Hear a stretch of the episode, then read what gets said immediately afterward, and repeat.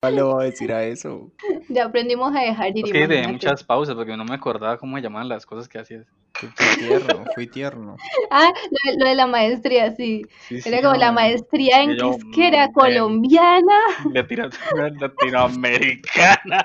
Colom- Con todas las sílabas. Bueno, vamos a darle, güey. Ya, ya, yo ya estoy grabando. Ya que dijiste que lo tengo que grabar todo, entonces ya. A ver. Regresa por donde viniste, Chihiro, pero nunca mires atrás, no hasta que salgas del túnel. Pero, ¿y qué hay de ti, Haku? Hablaré con Yubaba y renunciaré a ser su aprendiz. Estaré bien ahora que recuperé mi nombre. Yo también regresaré a mi mundo. ¿Nos veremos otra vez? Tenlo por seguro. ¿Lo prometes? Lo prometo. Ahora vete y no mires atrás.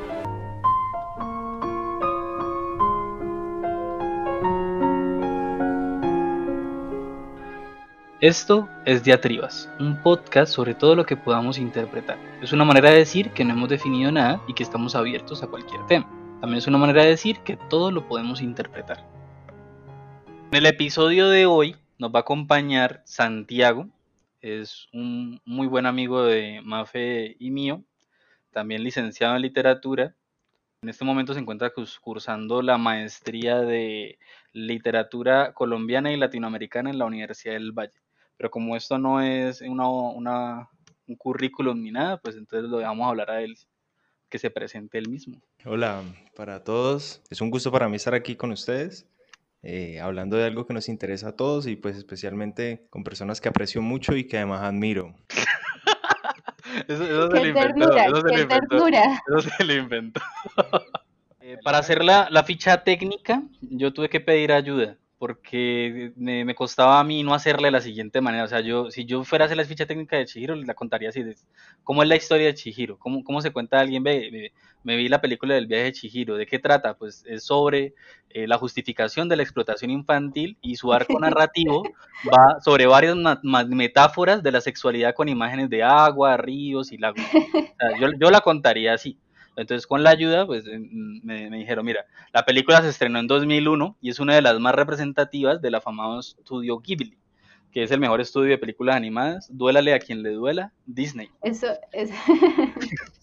El viaje de Chihiro nos cuenta la historia de una niña que se llama Chihiro y que se pierde dentro de un mundo mágico ancestral, eh, este un mundo de los espíritus con rasgos muy propios de la cultura japonesa, con dioses y seres mágicos. A Chihiro le toca trabajar en un balneario eh, donde los dioses, eh, donde los dioses van a reposar del estresante mundo de, de donde viene Chihiro, ¿no? El mundo de nosotros, el mundo de los humanos. Mientras tanto, busca la manera de salvar a sus padres que han sido convertidos en cerdos por haber insultado a los espíritus huéspedes del balneario. Como se repite mucho lo espiritual, los gringos tradujeron el asunto a Spirit Away, que viene a significar desaparecimiento misterioso, que es muy ad hoc porque el título hablaba de, el, ex- el título original hablaba de el extraño desaparecimiento de Zen y Chihiro. Acá le pusieron el viaje de Chihiro, quizás porque a los traductores leyeron a, a Joseph Campbell, no sé. Bueno, yo creo que esa es una versión también como muy, muy, muy caleña. ¿Balneario? Eh, eh, ¿Vos creerías que eso es un balneario? Es un balneario ¿Y por qué es un balneario? porque van a bañarse. Baños termales, ¿no? Sí. Eso, baños termales, es un spa entonces. Bueno, pues que yo soy caleño, o sea, yo, yo, yo, yo, ¿eh? no, yo soy re japonés, pues. Pues yo tampoco soy japonesa, pero eh, Pero me parece que quedó bien. Con balneario, a la larga, pues. balneario es para bañarse, ¿no? En este análisis de- del viaje de Chihiro queremos centrarnos especialmente en, en tres temáticas que creemos son fundamentales para entender la película y un poco también pues lo que es la obra de Miyazaki. La primera es un análisis sobre lo que es la niñez, eh, la adultez y un poco la cultura o las temáticas constantes en la obra de, de Miyazaki. Luego hablar un poco sobre por qué se ganó el Oscar esta película. Y por último, hacer un anclaje con cómo es la representación que hace el viaje de Chihiro de la cultura japonesa. Para empezar la discusión, Miguel escogió una cita de Miyazaki. Dice lo siguiente, es como un viejo adagio japonés, los niños crecen aún sin padres. Por supuesto, hay quienes pudieran cambiarlo a los niños crecen aún con padres. Uno de los primeros temas que vamos a, to- a tomar y que va a tocar particularmente Santiago es la infancia, adultez y la cultura japonesa. Me gustaría empezar diciendo que, que la frase es muy acertada, me- primero por, por la relación que construye Miyazaki con sus obras. Yo he pensado que hay muchos autores que, que terminan construyendo obras de arte sin ser muy conscientes de, que, de, de- de en dónde reside ese arte que están construyendo.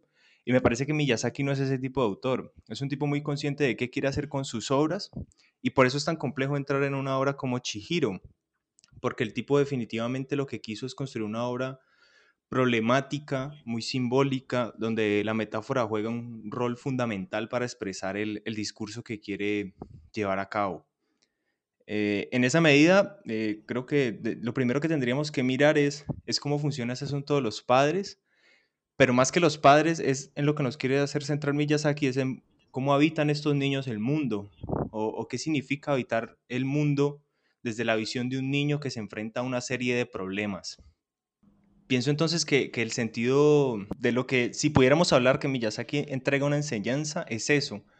Eh, cómo se enfrenta un joven, un niño, alguien que está creciendo, a, a las dinámicas de un mundo que le es ajeno. Frente a eso se podría parecer como al Principito de Alicia en el País de las Maravillas. Uy, pero, pero eh, sí es como un Alicia en el País de las Maravillas, pero sin que el autor sea... Pedro. Bueno, eso, eso no se sabe, ¿no? Había unas cartas incriminatorias, pero yo no sé qué tanto. Ah, eso se sabe. Bueno, Todo el mundo tiene un pasado oscuro, sabe. Miguel. Eso se sabe. Es como Michael Jackson, pero la gente no quiere entender. bueno, eso ya se tornó político. Eh, pero, ¿y qué tal el Principito? Porque es que la cosa es, yo siento que, que la, la infancia es súper importante, pero de cierta manera también es como, no sé, siento que hay como, como una vuelta a la niñez cuando uno puede ver la película. En plan, cuando escucho lo que Miyazaki dijo sobre la película, yo siento que está diciendo lo que el autor del Principito dijo, como que esto es para todos los niños interiores, para que recuerden que era la infancia, como todo ese asunto. No, no creo que, que sea tampoco como para distinguir a los adultos, entre comillas, de, de los niños. Sí, a mí, a mí, a mí también me parece que, que hay como una preocupación especial ahí del autor por, por el asunto de la infancia y es, eh, por ahí leí en una cita, no, esto no, no voy a citar aquí en APA ni nada, pues la verdad. Eh, no sé quién lo dijo, pero por ahí lo leí, no es mío, que Miyazaki era una de esas personas que no habían perdido la habilidad de pensar como niños. Exacto, y eso se vería en la obra, ¿no? Como eh, meter, querer representar eh, particularmente también una niña frente a ese mundo adulto, pero, pero también como recordarnos en algún momento como todos hemos sido esos niños. eh, en mi caso particular, yo vi la película cuando estaba pequeña y realmente pues no sé qué, qué enseñanza pudo haber dejado en ese momento, pero es muy interesante verla ahora. Pensar como, no, no, no sé si realmente hay una diferencia entre cuando la vi cuando estaba pequeña y ahora. Yo sí creo que, que hay una diferencia. Mira que yo ahora viéndola nuevamente, me parece que, que, si bien hemos hablado mucho de que, se ha hablado mucho de que Ghibli hace películas para niños, eh, creo que es difícil pensar en ciertas obras como que realmente son obras para, para, para, para jóvenes. Creo que es este asunto de la animación que, que no termina de definirse si es para un público pequeño, para adultos, porque creo que hay muchas cosas en Chihiro que, que, que son muy profundas y que uno solamente termina entendiendo en retrospectiva. Bueno, también puede ser el asunto de cambiar la experiencia. Y ya siendo adultos también, o sea, desde una concepción de ve, mira esos símbolos, o, o ve, mira eso tan interesante aquí, la relación de ella con los papás, sin, sin pensarlo mucho más allá y si, pues con todos estos códigos de, de literatos que Pero tenemos. miren que es súper importante lo que, lo- a lo que refería Santiago, como todo el prejuicio que hay con la animación. Pensar justamente que la animación es infantil, pues como que es una vaina remandar a recoger, justamente como la literatura infantil. Realmente literatura infantil, eso ya sería para otro momento, pero normalmente la literatura infantil se puede leer por adultos y justamente eh, ser como más interpretada de manera más profunda desde la adultez. No significa que desde la infancia no se pueda disfrutar.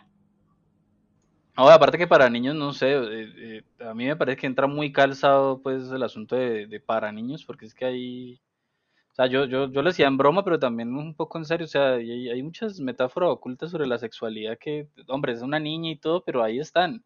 Y aparte hay sangre. Yo eh, el otro día estaba viendo la, la, la clasificación y, dice que es ATP, que di- dice que apta para todo el público, pero yo, yo no sé cómo, o O sea, la gente escandalizaría si estuvieran revisando de nuevo la clasificación a día de hoy, pues no, no creo que los valores de, de hoy en día sea ATP. O sea, han, han, han puesto clasificación más altas pues para películas por, por cosas más, más suaves. Igual mira que creo que, que, que hay, algo en la película que, que, termina salvándola. Nuevamente, cuando la volví a ver, eh, la película tiene unos, como una especie de descansos, tiene, tiene unas escenas que son muy, pues en contraposición a eso que decís de la sangre, que, que tampoco es mucha, ¿no? Eh, tiene unas escenas que son, ¿cómo llamarlo?, muy idílicas. Pienso, por ejemplo, cuando, cuando el Sin Cara va por la, por la vía del tren y, lo golpea una ola, o el, o el tren que se acerca y, sale caminando más rápido.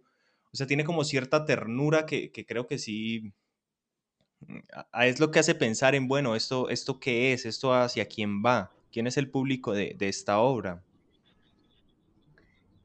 Uf, los descansos son lo máximo. Yo, yo, disfruto mucho los descansos. Porque la, la, verdad, la película, pese a que no tiene, lo digo, o sea, no, tiene un arco definido en el estilo, pues, de, los, de los arcos narrativos occidentales. Eh, y ya luego lo hablamos más a fondo de eso. Eh, pero, pero es que aún así va muy rápido. De una cosa pasa a la otra. Y, y, todo ese caos que hay ahí de, de personajes y, de acciones. Y cuando, cuando ya entonces Haku está enfermo eh, y, y, Chihiro se va a rescatar, hay, hay mucho descanso ahí. Cuando se va a visitar a, ¿cómo se llama? Zeniba. Hay mucho descanso ahí y necesitábamos ese descanso. Cuando yo lo, cuando yo lo veo, yo digo, uff, necesitaba este descanso, ¿verdad? Porque ya como todo muy agitado y, y necesitaba entender qué había pasado también. Yo creo que hay otros dos momentos donde nos dan un descanso como de eh, el frenético momento que está pasando eh, Chihiro y es cuando recién llega y tiene que ir a pedirle trabajo a Yubaba, que es como el descubrimiento de todo, todo el sitio del balneario, onsen o lo que sea. Y, y como que en ese momento te, te, permiten descansar, respirar y pensar, bueno, ahora ya tiene que ir a enfrentarse. Y luego es justamente como la calma antes de la tormenta, una cosa eh, complicada. Después, eh, además de ese momento, hay otro momento que es cuando ella ya está trabajando y justamente ve al sin cara y lo invita a pasar. Eh, cuando recuerdo este momento también me parece como algo muy idílico, muy tranquilo, pero luego todo el problema porque lo invitó a pasar. Entonces como que, como que te calman para prepararte y creería que pasa lo que Miguel dice. También para dejarte pensar qué acaba de pasar y que te pongas a pensar ahora que sigue. Mafe, también importante mirar eso de los descansos de cara lo que es la estructura misma de la película, ¿no? Pensar que es que la película arranca eh, o sea, en acción. Nos arranca mostrando que esa es una familia que se está mudando, eh, haciendo pues la simbología de que, de, que, de que iniciamos con una pérdida, de que lo que necesita Chihiro es encontrar una nueva forma de relacionarse con el mundo, que no es el mismo mundo al que estaba acostumbrada, y que parece la película nos diera unas pautas para pensar que ella viene de la ciudad, me parece a mí, por los códigos de los padres, eh, el automóvil que manejan, eh, están llenos de compras, el Kit Kat, hay un Kit Kat ahí, ya Shihiro tiene un Kit Kat. El Kit no, Kat. Sí, hay, hay ciert, creo que hay ciertos códigos que, que, nos, que nos dicen que ella viene de la ciudad y que le, le cuesta ese cambio al campo. Y pensar que el campo en, en, en, Japón no es simplemente, creo que en ninguna parte del campo es simplemente el campo, sino que también tiene cierta mitología.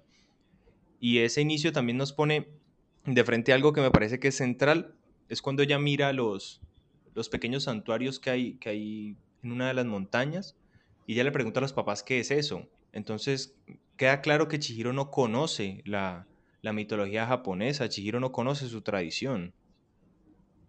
Sí, ese, ese, ese, ir, al, ese ir al pueblo, ese ir al campo es, es unir a, a, sus, a sus orígenes, ¿no? Sus, revisar sus ancestros, quién es. es, un, eso, y, creo que eso puede ser un asunto universal de allí. Y lo más interesante es que igual eso es lo que va a hacer, ¿no? Conocerlo de primera mano. De alguna manera va a vincularse mucho más porque el trabajo eh, al que va a comenzar, eh, el trabajo que va a comenzar a hacer, las personas con las que se va a encontrar. También como marca el puente entre, entre algo que es muy importante, creo, en todas las culturas orientales, es, la diferenciación entre, entre lo, lo, místico, lo sagrado y lo terrenal porque al final parece como uno, uno, entender que es que no son planos distintos, eh, que, realmente lo que está pasando es que, Chihiro ha encontrado la forma de, habitar un mundo donde está lo terrenal, pero también está lo divino. A mí me causaba mucha curiosidad pensar esos personajes que están ahí con Yubaba, que son esclavos todos, como dice Camachi, eh, ¿de dónde vienen? También eran humanos.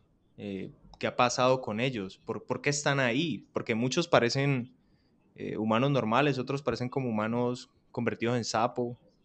Sí, y Haku justamente explica como que Yubaba se apodera de su nombre y eso pues tiene un símbolo muy poderoso como quitarte la identidad y convertirte en otra cosa. Entonces, si le hizo eso a todas las personas que trabajan ahí, efectivamente los ha despojado de, de lo que eran y quién sabe qué eran. Sí, bueno, pero le dio trabajo. Ustedes también es que son de re izquierda ustedes, ¿no? O sea, le dio trabajo. Ay, capitalismo. Entonces, porque le paga, le puede cambiar el nombre. Sí, o sea, es normal. ¿Para qué le sirve? El nombre le sirve para comer, ¿no? Que pone la plata, pone las condiciones mejor. Bueno, y también en el viaje que hace Chihiro en este habitar este nuevo mundo, eh, que es algo que se ha leído mucho, que muchas personas parecen haber, haber descifrado detrás de lo que es esta obra, y es una pérdida repentina en la niñez eh, a partir de sucesos que no están bajo el control de, de ella. Eh, tenemos que recordar que Chihiro termina en esta, en esta aventura, en este mundo, en esta, en esta peripecia, porque por el simple hecho de que los padres eh, rompen un código social, el cual no debían romper haciendo especialmente un énfasis en una frase que creo es muy potente para entender al padre, eh, que él, cuando ella le pregunta, cuando la esposa le pregunta cómo van a pagar o, se plantea, bueno, ¿a quién le pagamos? Él dice, no te preocupes, aquí está tu padre, tengo dinero y tarjetas. Eh, parece entonces que, que, se empieza a construir una, una, una mirada muy, de, de mucha tensión con estos padres creo yo, en torno a, a algo que, que, tendría que ser central, es que esos padres no parecen modelos a seguir, no parecen personas a las cuales uno quiere imitar, ni que brinden una protección o una enseñanza para el mundo. Sí, bueno, de ahí, de ahí la frase entonces de, de Miyazaki de, bueno, eh, los niños crecen aún con padres. ¿Y esto se refiere a las vivencias, a los amigos o a qué? Porque yo sí siento entonces que aprendió de Link, que aprendió de Zeniba, hasta sí, pero, de Sin aprendió. Pero, pero, no, pero no de sus padres. Es que los papás, a ver, es que en esos, en esos términos de lo, de, lo moderno, luchando con lo tradicional, eh, sus padres, eh, el hecho de que estén sus padres ahí con ella, no le permitiría eh, adentrarse en lo que es su identidad ancestral, ¿no? Porque sus padres representan justamente todo ese mundo moderno.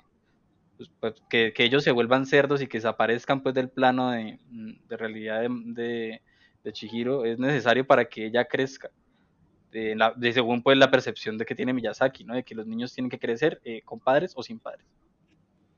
Quiero también volver a esto de que, de que sobre esto que dice Miguel, eh, la idea de que, de que Miyazaki es muy consciente de su obra y creo que también es muy consciente pues, de, de esta famosa teoría de Campbell del camino del héroe, porque creo que totalmente no es posible entender lo que hace Chihiro si, si no se desprende de sus padres. Parece que ese crecer o ese encontrarse eh, significará romper de cierta forma esos lazos con, con los padres y poder hacer un proceso que es, es, es único, es, es, de ella. Eh, nadie más la puede acompañar, puede tener ciertos amigos, puede tener ciertas eh, relaciones con otros sujetos, pero a la larga ya termina entrando sola a ese balneario y termina yéndose sola. Eh, el viaje arranca solo y termina solo. Eh, sí, no, y hay varios, hay varias cosas ahí que hay gente que ya ha hecho tesis ahí sobre el Campbell y, y Chihiro y bueno, está el acompañante, ¿no? El que la guía, que es Haku, eh, la, el antagonista, no sé qué, un montón de cosas que van, van calzando en la teoría de Campbell. Bueno, pero sobre eso no explicaron cuál era la teoría, que es todo el asunto de que hay un camino del héroe, el héroe siempre recorre un camino parecido. Y en eso justamente está lo que Miguel acaba de nombrar y lo que Santiago acaba de nombrar, que es como eh, encuentra una persona que lo acompañe, se encuentra una persona que le pone el reto o, o lo que tiene que sobrepasar, encuentra dificultades y todo eso ha sido ya estudiado desde hace el estructuralismo, ¿no?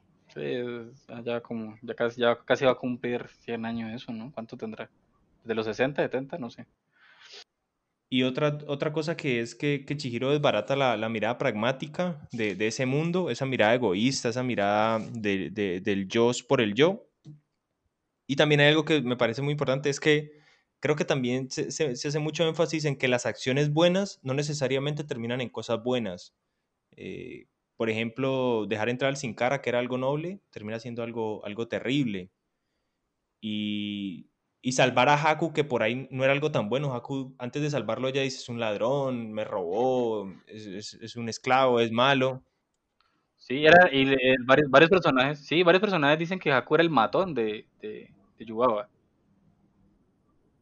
y termina siendo bueno. O sea, una acción que, que per se es mala, termina siendo buena. Sí, y, eso tiene que ver con la inocencia de, la niñez. O sea, ella simplemente hace lo que, lo que le parece que está bien. De hecho, ya cuando le cuestionan esas acciones, dice, pues, pues sí, pues, pues porque sí, no, no, hay más, no hay nada más allá. Y, y precisamente eso es lo que hace como tan, tan, tan única la, la narrativa de esa historia. No hay, eh, se desprende mucho de la, de la logicidad de, de, nuestros tiempos, de que todo tiene que ser como una causa-efecto y así. Entonces creo que en las dinámicas de, de, este aprender sobre el mundo, de que las cosas buenas no necesariamente repercuten en cosas buenas, eh, Chihiro pierde como cierta candidez, podría decirse, pierde cierto, cierta manera romántica, digámoslo, como, como se dice usualmente, de ver el mundo. Pero es creo que también porque, porque termina dando en este balneario con una serie de cosas. Eh, la primera es que creo que ella, ella toma una conciencia del cuerpo. Eh, Chihiro, eh, creo que el hecho de escoger un balneario no, no, no, es, no, no es de sobra.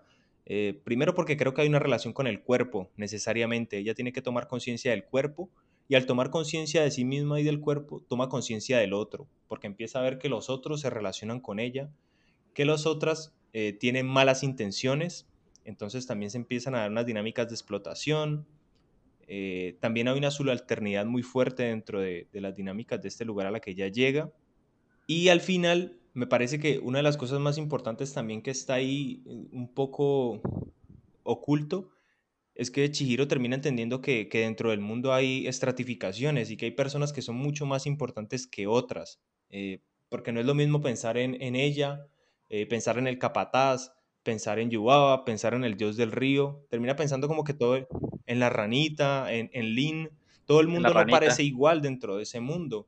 Y creo que es algo que nos cuesta eh, eh, entender cuando somos adultos. No, no todos ocupamos el mismo rol en la sociedad, lastimosamente. Y tenemos que entenderlo, este mundo neoliberal no lo impone. pero, pero entonces Chihiro lo aprende o, justamente lo Yo creo que ella lo interioriza y, y entiende que ese mundo funciona de esa forma. La respuesta de ella termina de cierta manera también transformando ese mundo. Eh, es un viaje extraño entonces, porque no solamente quien viaja se transforma, sino que transforma también a aquellos con los que se ha encontrado, que, no es tan común, ¿no? Es, más normal que, el héroe que viaja cambie, pero el mundo que lo rodea o el mundo en el cual se enfrentó a su travesía no, no cambie, no se transforme. Sí, queda como si fuera un escenario ahí para él, nada más, no tiene vida. Normalmente pasa eso. Y cuando y que cambia se, se, nota pues en la escena final, ¿no? Que todos están felices, festejando. Y eso no pasaba al comienzo, todos estaban ocupados en su, o sea, ensimismadísimos en el trabajo. No miraban nada más.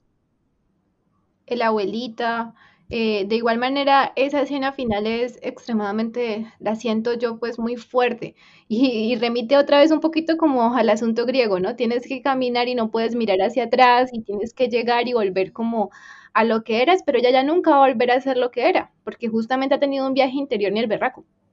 También el asunto bíblico, ¿no? De, de, Lot, dejar, dejar también atrás algo que, que quizá era importante.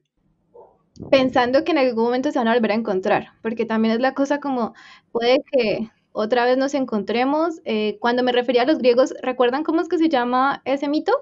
Que está, la está sacando, está sacando a su amada del inframundo y no puede volver a mirar. ¿Perséfone, el mito de Perséfone? Eh, de Perséfone ya es que ya va cada seis meses. Ese es... Por unas, por unas uvas ahí que le... pomegranada. Em, él e, es el que tiene, el que hace música, me parece. Sí, pero bueno, eh, total que él, ya, él tiene que salir y no la puede mirar, pero él quiere saber si está bien y al final pues la mira y entonces quedan condenados. En este caso, Chihiro llora y yo creo que, que ese fragmento es extremadamente fuerte eh, pero es más como por la despedida, como eh, en ese lugar creció tanto, conoció tanta gente y, tiene que despedirse y continuar. Miren, miren que vuelve y se despide como lo que acaba de hacer al mudarse, porque cuando comienza la película tiene las flores y ya está triste porque se despidieron. Y ella dice algo así como, las primeras flores que me regalan son de despedida. pensando pues que no son eh, de otra ocasión. Son de amor. También eso es importante, ¿no? Porque ella, más allá de que, de que haya como, como un velo ahí, eh, es inevitable pensar que, que- que entre ella y, y Haku eh, hay una relación que, que es, que es amorosa o que pretende ser amorosa. Sí, es súper complejo, ¿no? Porque todo el asunto, eh, el cuántos años tiene, es un río, luego es un dragón. simbólicamente sexual Entonces- también. A mí, a mí no me quita nadie de la cabeza. Y, y es, y es un dragón, pero con forma muy fálica. Yo, yo la verdad no lo veo así. Eh, cuando, cuando, No mentira, no, la transformación de Haku, no, ya hablando en serio, la transformación de Haku tiene que ver, pues, o sea, un dragón de estos, eh, como, como, lo- como los conocemos orientales, y serpentea igual que eso sí, serpentea un y río. justamente e- eso es re interesante, ¿no? Porque también es como el río muere, porque creo que el río muere, ¿no? Creo que lo, lo mencionan y por eso termina allá, ¿o no es así? Sí, sí, sí, un poco es eso, y por, por, por esa justa razón es que está allá. Y lo que le pasa, bueno, eso también se conecta con la historia también de... el- el- no es gratuito, en alguna plática anterior Santiago se preguntaba, bueno, y, y eso de, de ese dios ahí, ese dios del río, ¿qué? Y, y lo, lo estuve pensando y yo digo, bueno, es que no es gratuito que aparezca el problema este del, del dios del río que tiene que bañar y que está sucio y que tiene un poco de contaminación, porque de una u otra manera como que ya uno, uno conecta con, con que, ah, es que hay dioses del río y ya luego cuando nos mencionan a que un- era un dios del río, pues ya lo entendemos un, poco mejor. Y, entendemos por qué terminó así, ¿no? Que se- ya no es un dios del río porque el río se acabó y se pudo haber acabado por la contaminación. Recordemos que si Chihiro se ahogó en él, era niña, seguramente cuando era niña vivía en la ciudad y seguramente era un río de ciudad, los ríos de ciudad no duran nada. Y, y es súper interesante porque cuando llega eh, este espíritu, eh, hace falta la confianza de Chihiro, la confianza o pues la ingenuidad de querer ayudarlo, porque nadie se le quiere acercar por el asunto de que es apestoso y piensan que es un dios apestoso, pero entonces ella eh, quiere quitarle como ese problema que tiene, que, que no sé si ustedes lo sienten, pero cuando yo veo la película y cuando veo como que le sale un maniobro de, de bicicleta al pecho al, al espíritu, como que tengo una sensación toda rara porque ella se lo quita y hay un descanso, literalmente hay un descanso en la película y uno como espectador, como que, ay, qué bueno que le quitaron eso. Sí, sí, hay un sonidito ahí incluso de... de- Sí, pero si Chihiro no fuera Chihiro, si no fuera una niña, si no fuera todo lo que es, de pronto no lo hubiese ayudado. Y justamente tiene una recompensa, otra vez volviendo como el camino del héroe, que es pues la abuelita esa de como de musgo, como una cosa así, que es la que va a permitir que, que pueda salvar a Haku. Y salvar también a los demás de- del Sin Cara, ¿no? Eso también es lo que le da... Bueno, ahí, ahí sí se contradice un poquito el asunto que habíamos planteado antes de, de que las buenas acciones, bueno, igual, no es que no es que una buena acción no pueda tener una buena recompensa, es que no necesariamente la tiene, ¿no? Para, para que quede eso ahí claro.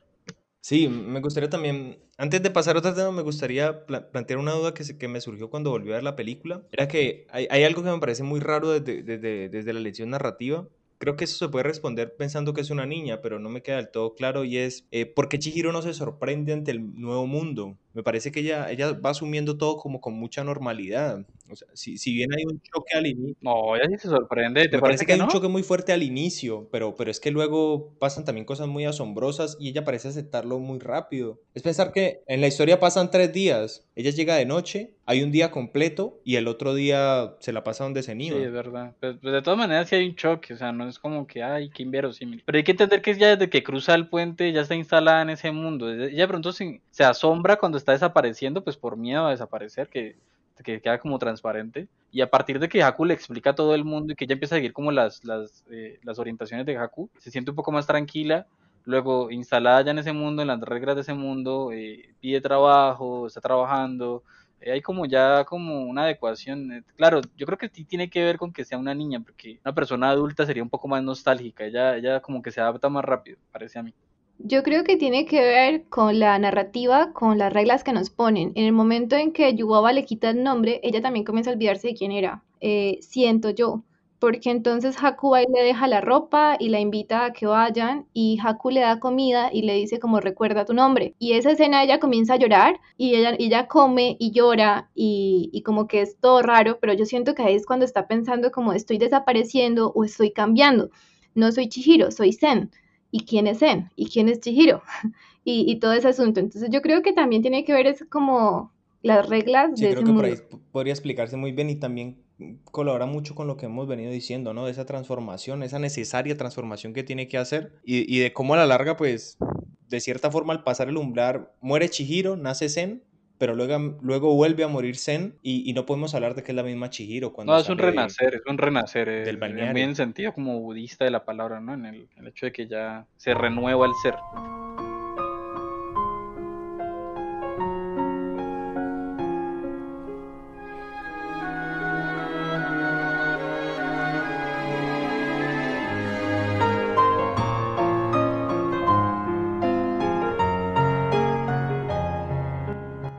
Esta parte, que creo yo que era la discusión que teníamos como más prolongada, con más subtemas y más aristas, eh, venimos a hacer una discusión sobre el, por qué esta película se ganó el Oscar. Y, la, la, tenemos de ponente a Mafe. bueno, recordemos que esto definitivamente no es un, un, sitio para ponencias, es un poquito más como poner algunos temas en consideración como lo hemos hecho hasta ahora, solamente que a veces sonamos muy rígidos. Em, bueno, la cosa era, cuando hablábamos de, el viaje de Chihiro, lo primero que pensamos es como, ah, bueno, pues que ganó el Oscar, ¿cierto? Y esto es importante y, vale la pena. Y recordemos que eh, todo el resto de años, el Oscar a película animada lo ha ganado Pixar. Casi todos, ¿cierto? Bueno, bueno, sí, casi todos, la mayoría, pero también se lo ha llevado DreamWorks, se llevó el primero, eh, se ha llevado otros pocos y también eh, el, estudio de Sony se ganó ahorita, el, año pasado se la ganó con, con Spider-Man. Ah, sí, que es una gran película. Pero bueno, el, podio igual no se mueve mucho. O sea, está Pixar, DreamWorks, eh, Sony y, y, y luego uno se pone a considerar y también a veces las temáticas, pues pensando en esa última película, la temática de pronto no es tan infantil eh, pero pareciese que siempre relacionan animación con infantil. Uno puede encontrar muy buenas películas animadas japonesas y no solo japonesas, que son de temáticas, entre comillas, adultos. Eh, la cosa es, no se consideran. Y, pensábamos, bueno, pero si no se consideran ahora y, y no ha vuelto a pasar, ¿por qué el viaje de Chihiro sí lo hizo? Ahí pensábamos un poco como que a Occidente nos ha gustado mucho esta película, a pesar de que tenemos nuestros momentos donde decimos como, uy, esto como que no coincide, dónde está la acción, etcétera. También, por ejemplo, el camino del héroe normalmente se piensa mucho en Occidente y si en esta película se cumple, pues tendría como relación que nos gustará. ¿No les parece? Sí. Sí, porque además el análisis del, camino del héroe es, un análisis plenamente occidental, ¿no? No creo que exista en, la narrativa oriental algo como el camino del héroe. en los términos que lo pone Campbell, no creo. Así, un análisis. El shounen está lleno de eso. No, por eso, pero no, no creo que exista, ¿cómo decirlo? Un interés tan, tan fuerte por teorizar sobre esa, esa dinámica. Creo que somos nosotros los que estamos muy preocupados por, por este asunto de, de quién es el héroe, cómo son el héroe, para qué es el héroe. Sí, bueno, yo no, yo, yo, yo, yo no estoy preocupado, pero, pero, pero yo, yo tampoco, tampoco, tampoco, es que lo, tampoco es que conozcamos toda la academia oriental como para decir, no, pues mira, es que a los orientales no les preocupa eso. No sé, es mi, es mi parecer. Pero mira que eh, Miguel dijo una cosa súper importante, el shonen. El shonen efectivamente sí hay un camino del héroe ahí repetidito, es como la estructura del mismo shonen, pero cuando leíamos sobre el viaje de Chihiro, eh, veían también el show. Eh, el autor, el, el, el director, y, el shoujo es supuestamente pues para niñas, es como el género para niñas y, a veces se concentra un poco más en el amor, pero si nos vamos a ver como anime de los 90 y todo este asunto, hay amor, pero también siempre hay estos personajes femeninos muy fuertes, que son heroínas, que se enfrentan a, un montón de cosas. Entonces como que pensábamos, ¿por qué lo ganó y, por qué en ese momento? Eh, es más, Miguel buscó y Miguel nos contaba que, que ese premio es bastante nuevo ¿Era del 2002? Sí, no, no te, no, no, te digo que el, eh, fue la segunda en ganarlo. Ah, desde el 2000. Eh, y entonces también nos deja pensando como, bueno, ¿y por qué no se repite? Eh, bueno, Miguel en algún momento al principio mencionó que, les, que Estudio Ghibli era la mejor, el mejor este de animación, pero, pero yo tengo ahí otras opiniones porque hay otros, ¿cómo se le llama a esto? ¿Estudios? No, ¿sí? pues productora de estudios. Pero bueno, coincidamos en que Disney no es el mejor. Yo, yo diría que, que la animación japonesa, pero sí, o sea, sí como que hay muchos otros productores, muchas otras eh, formas extremadamente bellas que ni se consideran para recibir este premio. Y luego entonces llegamos, listo, ¿y por qué el Oscar es importante? Porque si nos vamos a, a ver eso, bueno, entonces, ¿qué, ¿qué vigencia tiene ese premio? ¿Quiénes lo eligen? ¿Por qué lo eligen? Muchas veces ha sido hasta político. Entonces, como que darle tanta importancia, ahí como que lo pongo en perspectiva, porque a pesar que es una de las primeras cosas que pensamos como, ah, no, es que se ganó el Oscar, pues hombre, ¿qué significa para, por ejemplo, eh, Japón haber ganado el Oscar? De pronto para nosotros. Hubo, hubo muchos, hubo muchos leaks, eh, para un poco para entender la dinámica de la industria, porque es una industria.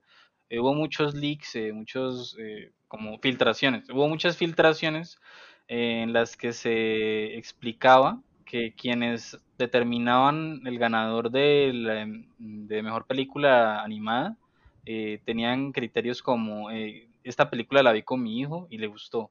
O esta, esta película de, Pixar me la vi, el resto no me la vi.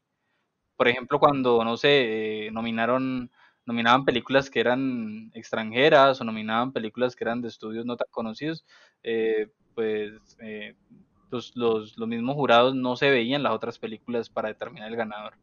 Entonces ahí también hay un, tanto un sesgo, el premio en esa categoría es, es, eh, de verdad es que no, no tiene mucho sentido el, eh, se- según estas filtraciones y que, que pues tiene, mu- para mí me parece que tiene mucha, para mí me parecen ve- verosímiles, la verdad, esas filtraciones, que no, no, no parece que hubiera un criterio allí, simplemente Disney gana.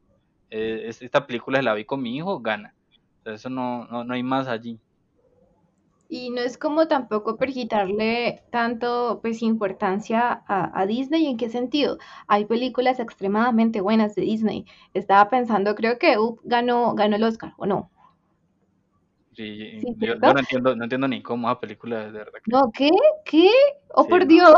Ah, Esta película lo único bueno que tiene es el fragmento en el que se vuelven viejos, y no más. Y eso es, eso es una Y son, y son los 10 primeros minutos, entonces empieza fuerte. No, ya, y ya y para allá no hay nada. Oh, por Dios. Em, entonces sí, como, como que nos hizo pensar un poquito en esto. Imagínense también que estos premios fueran como más, no tanto equitativos, pero sí como más justos, que se pensara más en la animación japonesa y hasta animación de otros sitios, porque tiene que haber en otros sitios. No, que se, que se vean las películas para decidir. Sí, por lo menos. que es eso lo menos. Bueno, a mí más allá de, de- de lo que dice Miguel, que pues me parece es imposible de, de constatar, eh, es inevitable que, que hay un asunto político para mí detrás de, qué películas se eligen, eh, y es el sesgo que ya hemos hablado. Ahí ahí hay, una mirada muy, muy family friendly de, de, de qué se espera del Oscar en animación. Y yo creo que, que, que Studio Ghibli termina inaugurando esa, esa- esas películas extranjeras animadas porque me parece que tiene un... Primero, eh, El viaje de Chihiro es una película sin un mensaje detrás eh, controversial ni problemático. Es, evidentemente la película que, creo puede ver cualquiera. Cualquiera la va a disfrutar y, no va a haber una problemática grande. Y también creo que hay, un hecho detrás de, cómo Estados Unidos termina como amparando, cobijando la cultura japonesa, porque de cierta forma es, innegable que después de, de la Segunda Guerra Mundial, Japón aprende mucho de Estados Unidos, aprende o se le impone, pero transforma mucho las maneras en que, en que entiende la sociedad la cultura, en que se hace el arte, en el que se distribuye, en el que se relaciona con otros países. Total, y también, y también pensaría como que, pues justamente son los que crean el premio, todo este asunto. Entonces, pero ese es el problema. Si así nos llega o le llegaba a- en cierto momento de la sociedad como esta película animada japonesa es buena, véanla porque pues el premio es eso, ¿no? Un reconocimiento, de pronto una invitación a que la veas. Y, y de ahí para adelante todo fue como, no, veamos películas de acá. De acá, de acá. Al principio yo pensaba también que era algo como que, como representa, bueno, no representa, como tiene algunas similitudes con algunas ideas occidentales, dígalo otra vez, el camino del héroe, que por eso de pronto les había gustado. Pero, pero definitivamente tiene que ver algo más ahí. También diría yo, puede que no sea política directamente, pero eh, creo que sí habla como de ciertas cosas porque eh, Miyazaki siempre está hablando de de, de cosas importantes. Entonces, justamente antes habíamos hablado de lo ecológico que es. Él siempre está hablando de la naturaleza. Y ahí, por ejemplo, que nos ponga que Haku murió, que Haku era, era un río, todo este asunto me parece que está ahí por lo debajo. Mm. Entonces, consideraría que hay un antes y después de Chihiro, pero también que es una vaina muy generacional. Y es como muchas personas de nuestra edad eh, de pronto no tienen tanto prejuicio con el anime y de pronto tiene que ver con que eh, Cartoon Network daba anime, eh, había un canal nacional que daba anime, uno podía ver Dragon Ball Z, uno podía Aquí ver en. Señal Colombia nos dan películas de estudio Ghibli, es lo mejor todo el tiempo, exacto, y sobre todo en las vacaciones para los niños. Entonces, creo que esa cosa es como muy mm, inteligente, porque de cierta manera es como, yo a veces siento que yo sé mucho de la cultura estadounidense, de tanta película gringa que he visto. Y es un poco raro y creería que es muy bueno ver películas de otros sitios. Tiene que ver con eh, diversidad cultural, aprender sobre otros. eh, hay un montón de, cosas buenas que da eso. Pero eh, yo siento que antes de nuestra generación, y es más, un poquito después de nuestra generación, ya no se le siente tanto. Los canales, los canales de ahora infantiles tienen anime, yo no sé. Es que también mira que eh, eso a la larga es una lucha política también, ¿no? Eh, creo que un momento, en este momento, hay, hay, hay un, un gran grupo de personas que ya no crecen con el imaginario cultural norteamericano, sino que efectivamente crecen más con el imaginario cultural japonés y, y pues todos sabemos que Estados Unidos es, la, la gente, no, digo todos los estadounidenses, ¿no? La gente que se dedica a- al show en Estados Unidos es muy, Sí, muy porque recordemos, no podemos insultar al público estadounidense que nos escuchan, nos escuchan en Texas. Y también No. el irlandés. eh, eh, No, no, no, no, el irlandés no lo vamos a tocar jamás. O sea, Un saludo para el irlandés. Me hiciste perder la idea. y- Yo Bueno, voy a dejar Mati, de pedacitos. La gente que trabaja en el show en, en Estados Unidos es muy perspicaz y creo que también se ha hecho con ese discurso. Eh, Es más, ellos ya, por ejemplo, creo que Avatar es una apuesta muy fuerte por, por reproducir esas dinámicas japonesas en un producto norteamericano. Uf, re sí, re sí. Eso es puro, eh, ah, ¿cómo es que se llama? Em, puro sintoísmo, que es de lo que ahorita vamos a hablar, eh, puro sintoísmo en, Y bueno, y también muchas, ah, ah, bueno, creo que el Avatar también se decía que tenía como mucho correlato con, con creencias y, aborígenes de, de- de América. Es que yo Avatar, ese Avatar no me gusta. Pero es mirar también la estética, ¿no? Creo que cualquiera que vea Avatar, yo no sé, yo la primera vez que lo vi no pensé que fuera hecho en un estudio norteamericano. O sea, es más fácil Eh, relacionarlo con... ¿Por qué? Por el, por el diseño de los personajes, sí, podría ser muy... la muy estética, eh, eso también de que eso es un shonen también. O sea, creo que tiene más puntos en común con la narrativa de- del anime japonés que de la animación eh, norteamericana o estadounidense. Sí, Total. salvo por, salvo porque hay militares y todo el lío de los militares. No, pero pues Gans y. Naruto también tiene un montón de militares. Los que hicieron ese, ese No, problemón Gan, en... no, Gan, no, Gan no tiene militares. Full Metal Alchemist. Sí, también tiene militares. Sí, sí, sí, sí. Y, y, y bueno, Fullmetal Alchemist habla de como de, de un contexto occidental, ¿no? Ah, sí, es un poquito. Bueno, estamos, estamos, estamos muy frikis, muy Eh, otakus. Justamente siguiendo como con esa idea, nosotros pensaba, nos dimos cuenta de que todos tenemos como películas diferentes en tanto estudio Ghibli. Eh, eso sí, yo diría que yo recomiendo, a pesar de que no creo que sea el mejor estudio, sí lo recomiendo un montón. Me parece que las películas tienen una delicadeza muy bella. No sé por qué para mí eh, el asunto con ellos siempre es de delicadeza, de, de detalles pequeños. En mi caso, eh, mis favoritas son El Castillo Ambulante y Susurros del Corazón. El primero está basado en un libro que me parece que es un libro estadounidense, pero eh, como que la adaptación me pareció extremadamente buena y, y sí difiere con el libro, pero como de buena manera. No creo que la película sea mejor que el libro, pero sí están como bastante emparejaditos. Y Susurro del Corazón, vuelvo y repito, la delicadeza. Cómo contar una historia como tan normal, tan común, hacerla interesante y, y que quede en la memoria, porque de alguna manera a mí esa película no se me sale de la cabeza. ¿Susurro del corazón está basado en una novela japonesa? No, no, Susurros del Corazón no. Mafe, yo creo también que, que- que parte de lo que hace especial a Estudio Ghibli es, es lo que tú dices, es la, la atención al detalle. Más allá de que puede que las historias nos gusten, no nos gusten, nos gusten más que otras, creo que es innegable que lo que hacen con la animación es, es, perfección, es buscar siempre ese, ese punto eh, del cual no se puede ir más allá. Eh, y creo que el, único estudio que para mí podría decir eh, anima igual que Ghibli es, Madhouse o, o que, que, son ya...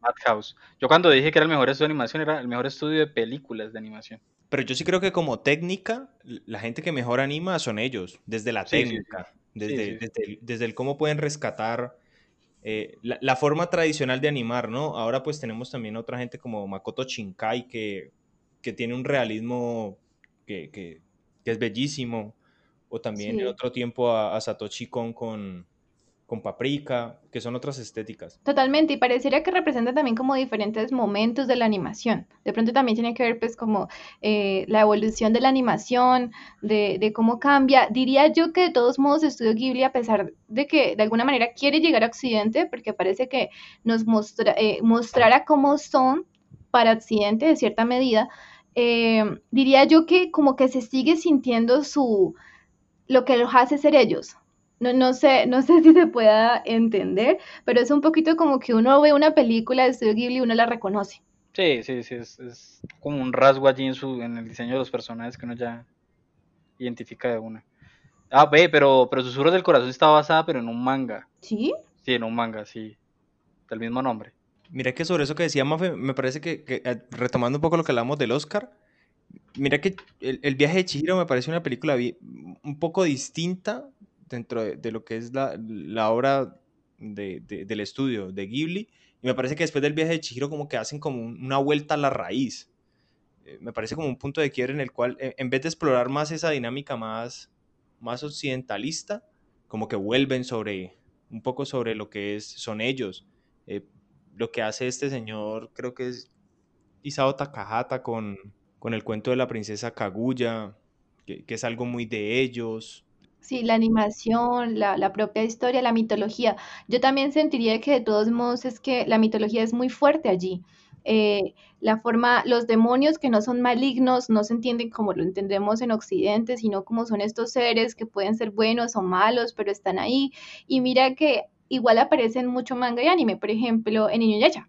Uno nunca nota de que eso es una historia de amor, pero en plan, en otro siglo donde hay, em, bueno, dioses son kami, ah, onis, demonios, ¿no?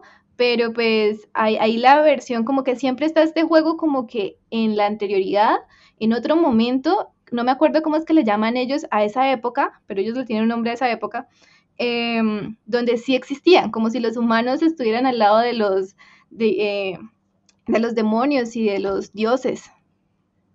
Creo que es la época, ay, ¿cómo era que se llamaba? ¿El Edo? Edo. Efectivamente, todo pasa en Edo, por alguna razón. Y mira que si, uno ve las películas, especialmente de Miyazaki, un poco para pensar que yo creo que él es un tipo que ha hecho eh, repetidamente como la misma película, en, otros, en otras entregas, en otros formatos, pero creo que siempre ha tenido una película en la mente, que, creo es la princesa Mononoke. Eh, creo que él con la princesa Mononoke establece lo que es su narrativa, trae muchas temáticas a, a Chihiro y se encuentra con el castillo ambulante que, le permite volver a representar esas, esas temáticas. Pero lo que quería decir es que en las tres, en las tres es mirar que el malo no es malo, el malo siempre termina siendo como medio bueno, porque en Mononoke la, la señora que es la, de la ciudad del hierro, eh, al final la terminan llevando bien, o sea, al final no hay una condena hacia el malvado, lo mismo pasa con Yubaba, es que ni que son malvados. Es que ni que son malvados, o sea, es que son, son personas. Exacto, no, hay, no hay ese maniqueísmo de entender que hay un protagonista y un antagonista, sino que simplemente hay personas que actúan, ¿no? Parece ser al, final también la lección en torno a, las repercusiones de los actos. Eh, pero pensar, por ejemplo, alguien que sí es malvado es la bruja calamidad en, en, el castillo ambulante, que sí es una persona malvada porque se construye como malvada. Eh, embruja a la mm. gente, quiere robar corazones, hace pero el mal. Es que, pero, es que eso, pero es que eso lo hacen todos los, hechiceros de, ese mundo. Lo que pasa es que ella es lo que, quien lo ha hecho mejor. Y la cosa es que igual al final la perdonan. Sophie, que es la que más podría odiarla, o hasta Hall, eh, pues, ajá, la ven como la abuelita otra vez. Y, y, y, miren eso, justamente hay como esta visión de las abuelas, como que las personas malas se vuelven abuelas, por alguna razón. Es que incluso más mala, más mala que la bruja calamidad es la que, la que está en ese, en ese castillo y le tiende la trampa a Howl. sí, la que fue maestra. la que fue la maestra, sí. esa, esa podría ser, me parece a mí que pues, más maquiavélica sí es, pero tampoco es que sea mala. De hecho, ella, ella es la que como que da orden al, lugar donde, donde reina, ¿no? Entonces, sí, pero ahí muestran como que lo que está mal en realidad es la política, porque hay violencia por culpa de los reyes, buscando a, al príncipe que desapareció, pero el príncipe justamente fue encantado por otra cosa y, y luego todo se resuelve. Bueno, pero este no es el podcast sobre la princesa Mononoke. Ni, la, ni, el, castillo ambulante. pero justamente nos, llevó a que, si no lo notaron, la que más le gusta a Santiago es la de la princesa Mononoke, ¿no? Y la mía también. Sí, y la de Miguel también. Creo que es, la película más redonda de, desde historia. Desde cómo está animada, creo que, que Chihiro es insuperable.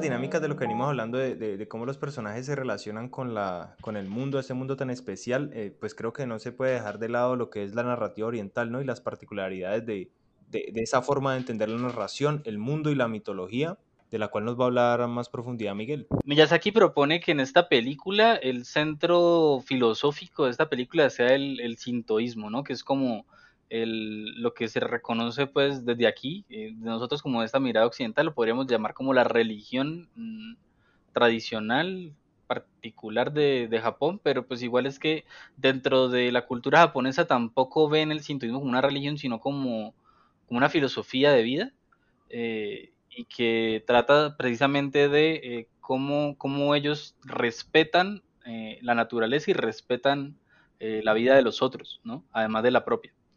Em, bueno, ¿y qué, elementos hay ahí? Pues bueno, un arquitecto se da un festín analizando los símbolos que hay alrededor de todo eso, porque em, incluso cuando el, primer momento, cuando está empezando la película, ellos llegan eh, y eh, llegan ese camino eh, lleno de hierbas y todas estas cosas y ven, ven ese... Chihiro ve como esa estatua, que es una estatua que representaba una, estatua del budismo, y, de una vez ella como que se sorprende y a partir de ahí entonces empiezan cada vez más eh, símbolos, cada vez hay más de esas piedritas por allí en el pasto, cada vez hay más cositas, eh, aparece lo que mencionó lo que mencionó Santiago de, hey, eh, mamá, ¿qué son esas casitas que hay allí? Y, no conoce qué son esas casitas que se llaman jocoras dentro de la, arquitectura pues tradicional que también son, son pues como santuarios pues de los, de los dioses, lo explica la mamá. Em, también están los toris, que son esas, esos, esos portones que, siempre hemos visto en las animaciones, que la vemos en Chihiro, que es un arquito ahí como, como cuadrado que tiene como unos, eh, como, como, simbolizando como una casita y que eh, de una u otra manera pues está simbolizando el inicio, el, el final de un camino. Además de todo eso también está el puente, que es lo que separa el mundo de lo espiritual de, eh, del humano, que es precisamente en ese puente donde ella por primera vez se vuelve a encontrar con Jaco, pues porque diciendo pues que se la había encontrado cuando era niña. Em, y se vuelve a encontrar con él allí en ese puente y a partir de que se encuentra con ese puente ya se mete con, de lleno con, toda la, trama de la historia, que ya ha empezado un poco con esto de los... Eh, de, que los papás se han convertido en cerdo, ¿no? Ya ha empezado a moverse ahí el, el problema de la historia. Y bueno, cuando hablan de que, de que sí, que el, crecimiento de Chihiro es personal, es, como interior, eh, sucede así porque, porque es que, eh, o sea, no es, no es gratuito que haya, que haya todo este asunto de lo espiritual todo el tiempo mencionando en la película. Y, y por ejemplo, en la escena final, yo pensando en la escena final, hey, agradezco y lo discutíamos, ¿cierto? Que agradezco que que no se haya, no se haya dado una señal como de no, esto que le pasó a Chihiro eh, eh, fue un sueño o no fue verdad, como por ejemplo si lo resuelve sí lo se resuelven en Alicia el País de las Maravillas, como que queda como en duda de tal, o, lo resuelven en muchas películas que, conocemos hoy en día. Yo me imagino un, Christopher Nolan haciendo lo que hacen en, esa película mala esta de, ¿cómo es que se llama? La Inception. Eso, del origen, y que le y que, y que deja allí girando el, el trompo al final, como, pero, pero, pero como para decirle al espectador, uy, no, qué confusión. Pero en realidad ahí no hay nada, o sea, son confusiones vacías. En cambio, Miyazaki propone y dice, no, sí pasó el tiempo, eh, Chihiro sí cambió porque tuvo un viaje interior, un viaje espiritual, en el que tuvo un montón de, transformaciones por la forma en que se relacionó con su identidad y su cultura. Eh, menos mal no, la, vio Chihiro, eh, sino que, bueno, no sé, es desafortunado que haya visto Paprika también. Eh, no debió haber visto ninguna película. No, no, debió haber visto ninguna película, no le debieron de haber dado una cámara. En Chihiro, mentira tampoco, eh, Batman 2 estuvo buena. Em, en Chihiro, en Chihiro tampoco es como que nada, nada, nada tiene un sentido racional. O sea, yo, yo no encuentro que en Chihiro uno deba de juzgarlo con los valores del racionalismo. O sea, todo sucede como algo místico. Eh, no, es no es que de un momento a otro suceda las cosas como una manera lógica, ¿sí? Pero eh, aunque hay un misterio, que el misterio es de cómo es que Haku reconoce a Chihiro, que es una cosa ahí como que se, se dice en voz baja, como un susurro que uno le dejan ahí todo el tiempo hasta que al final se resuelve. Eh, no es tampoco como un eje fuerte, es un susurro. Y, y, el arco entonces trata más bien de Chihiro salvando a sus padres y no sobre ese misterio. Entonces, pues no, no, que precisamente los papás se condenaron eh, por ser modernos, ¿no? ¿no? No es que hay muchas miradas sobre, sobre el por qué se castiga a los papás, que algunos dicen que es por gula, que, es por ambición, eh, pero es que esos son valores muy, muy católicos, muy occidentales y, a Japón no le importa eso. Eh, ellos, ellos están castigados es porque por, por agredir unos valores tradicionales que son el el de la hospitalidad, el, de, el del servir a los espíritus, y, ellos muy occidentales dicen, no, pues yo le pago, ¿no? Yo, yo tengo aquí dinero, tengo tarjetas, le puedo pagar. Que todo eso es muy racionalista, muy capital, muy capitalista, eh, y que no es, y que, y que así no se mueve el mundo de, en el que se metió Chihiro.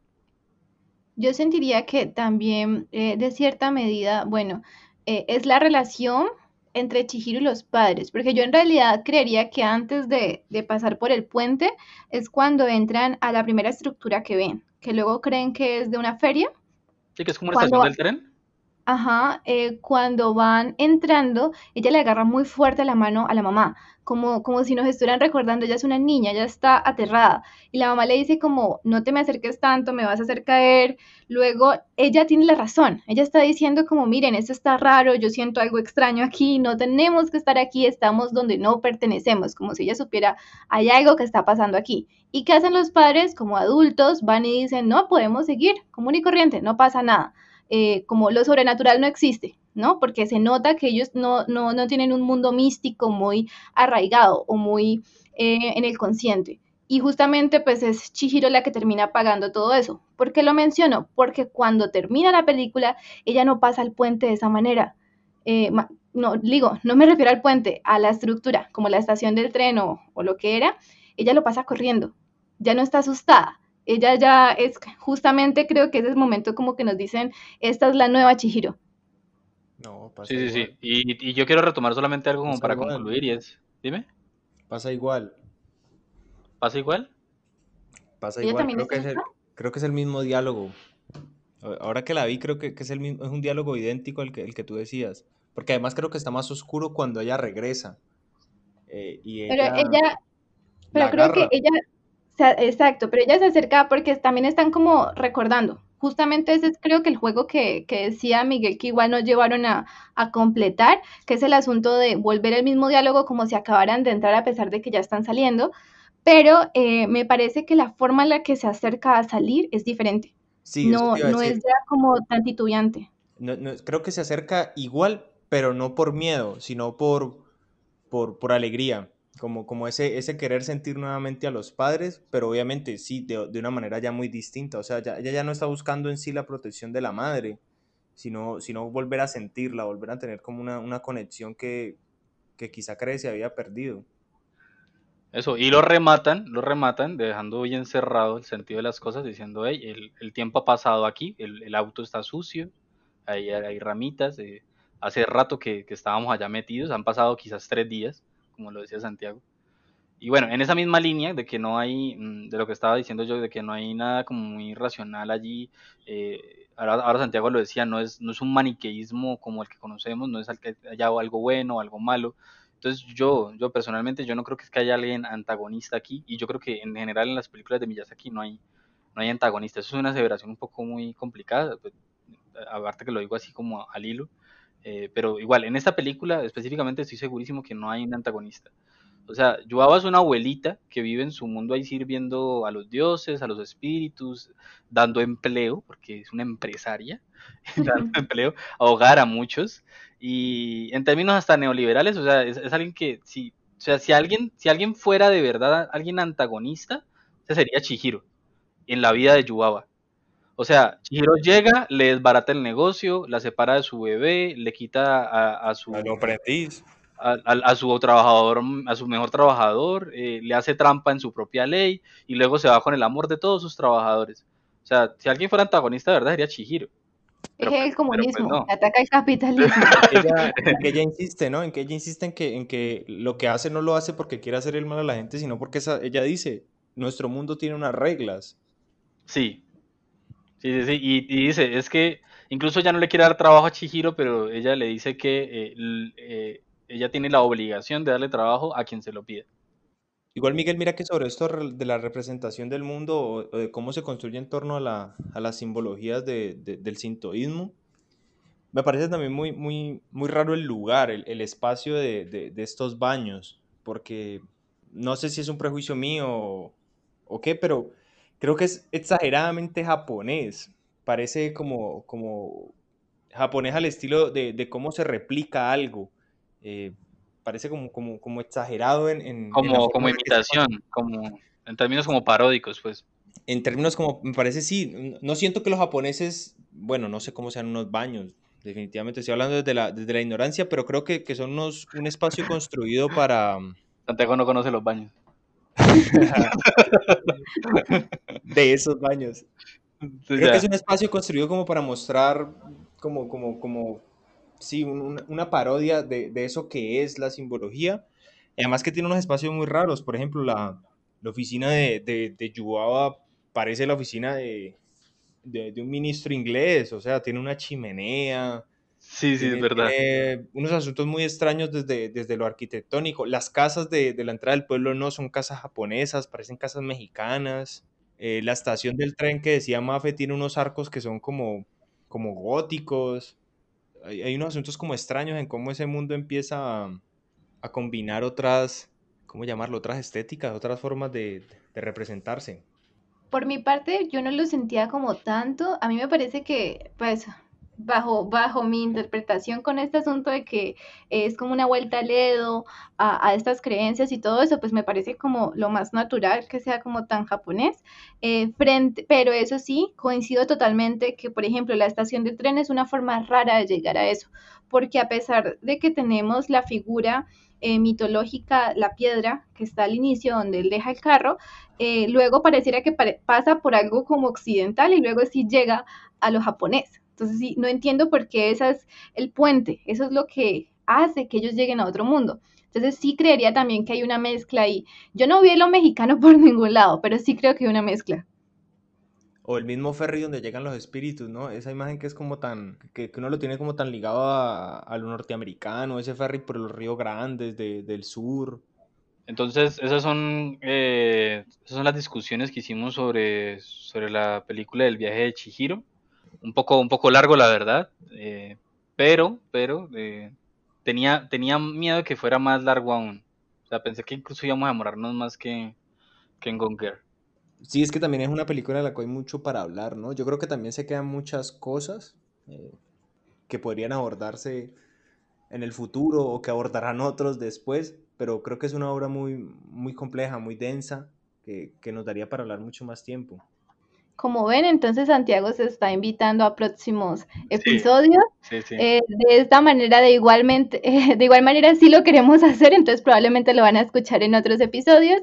Y efectiva- es- efectivamente este fue nuestro acercamiento al viaje de Chihiro. Eso, y dejen ahí, no sé, en nuestras redes sociales, las que estamos compartiendo, que díganos eh, qué les parece, si les gustó el invitado a Santiago, para que quede para siempre y yo me vaya, cosas de ese tipo. Mentira, mentira. Yo era la que tenía miedo de eso, que si invitábamos a Santiago, luego me iban a abandonar a mí y se iba a quedar solamente Miguel y Ah. Santiago. Ustedes la pasan hablando solos, yo mejor los dejo a ustedes dos ahí. nunca, nunca te haría eso. Fue puchica. Me agradas más tú. Bueno, eso es todo. Chao.